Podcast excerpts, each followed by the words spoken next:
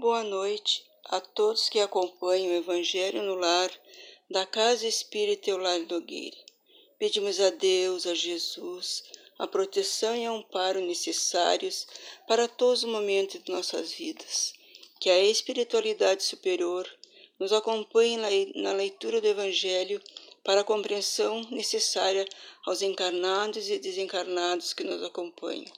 Que o nosso lar seja luz com a presença de Jesus. A lição de hoje é a continuação da introdução Sócrates e Platão, precursores da ideia cristã e do Espiritismo. Resumo da doutrina de Sócrates e Platão, incisos 1, 2 e 3. O homem é uma alma encarnada. Antes de sua encarnação, ela existia unida aos tipos primordiais, às ideias do verdadeiro, do bem e do belo, separa-se delas, encarnando-se e recordando do seu passado, fica mais ou menos atormentada pelo desejo de voltar a ele. Não se pode anunciar mais claramente a distinção e a independência do princípio inteligente e do princípio material. É, além disso, a doutrina da pré-existência da alma, da vaga intuição que conserva de um outro mundo ao qual ela aspira de sua sobrevivência ao corpo, de sua saída do mundo espiritual para se encarnar e de sua reentrada nesse mesmo mundo após a morte. É, por fim, o germe da doutrina dos anjos decaídos. A alma perturba-se e se perde quando se serve do corpo para considerar algum objeto. Ela tem vertigens como se estivesse bêbada, porque se apega a coisas que são por sua natureza sujeitas a mudanças. Ao passo que, quando contempla a sua própria essência, ela se transporta para o que é puro, eterno, imortal, e sendo de igual natureza, aí permanece ligada por todo o tempo que puder.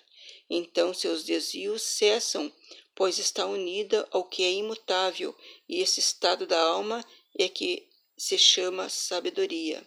Assim, o homem que considera as coisas de baixo, terra a terra, do ponto de vista material, ilude-se.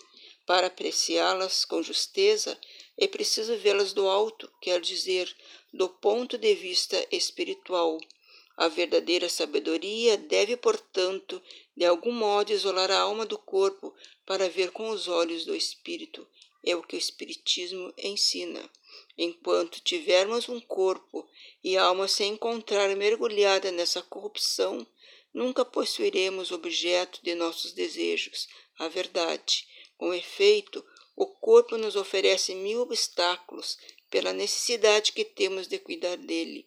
Além disso, ele nos enche de desejos, de apetites, de temores, de mil quimeras e de mil tolices, de maneira que, com ele, é impossível ser sábio um instante, mas se não é possível conhecer nada puramente enquanto a alma está unida ao corpo, é preciso de duas coisas: uma, ou que nunca se conheça a verdade, ou que se conheça após a morte. Libertos da loucura do corpo, conversaremos então. É de esperar-se com os homens igualmente livres e conheceremos por nós mesmos a essência das coisas. É por isso que os verdadeiros filósofos, filósofos exercitam-se em morrer, e a morte não lhes parece de forma alguma terrível. Aí está o princípio das faculdades da alma, obscurecidas pelo intermédio dos órgãos corporais e da expansão dessas faculdades após a morte. Mas não se trata aqui senão de almas de elite já depuradas, não ocorre mesmo com as almas impuras. A lição, então, meus irmãos, nos mostra a, a importância do homem como alma encarnada, o valor do espírito, assim como a vida corporal, que nos oportuniza os, os ajustes necessários para a evolução do espírito. Os tormentos do espírito, o esquecimento do passado, a purificação do mesmo, as necessidades que tem de conhecer suas falhas e corrigi-las no ponto de vista espiritual, vivemos alternadamente no plano espiritual e no mundo material, com as bênçãos da reencarnação, que nos oferece o aprendizado, a elevação e a reparação.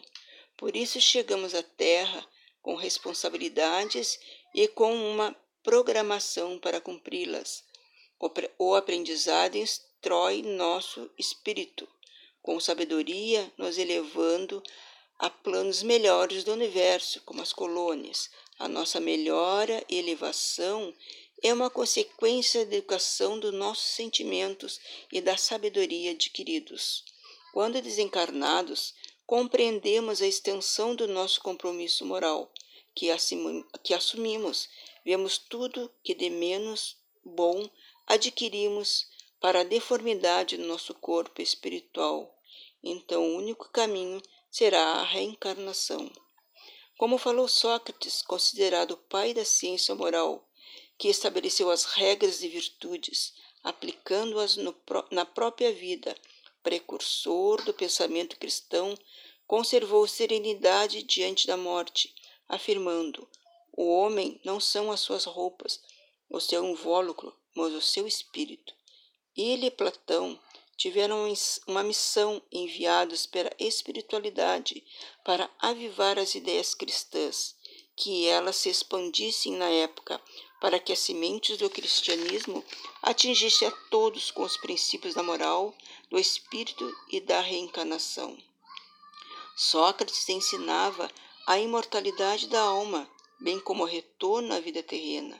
Filósofo chamado de mestre da filosofia, pregou viver e viveu um amor fraterno, próximo ao de Jesus.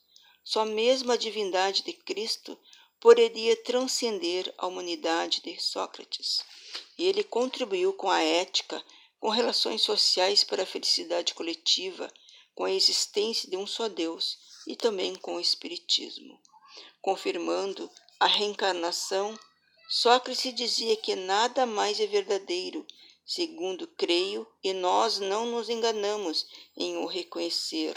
É certo que há um retorno à vida, que os vivos nascem dos mortos, que a sorte das almas boas é melhor, aquelas de má é a pior. Contribuiu com Kardec com as ideias da reencarnação, já que o Espiritismo é uma doutrina reencarnacionista que prega a reencarnação do espírito. Finalizando a leitura do Evangelho, Agradecemos a Deus, a Jesus e à espiritualidade pela proteção e amparo que recebemos e pedimos pela paz em nossos lares e em todos os lugares habitados, que a paz retome, isto é, retorne aos países que estão em guerra, que as águas sejam tratadas e que sejam colocados os remédios necessários a cada um para o seu corpo físico e o seu perispírito. Que Jesus nos ilumine sempre e que assim seja.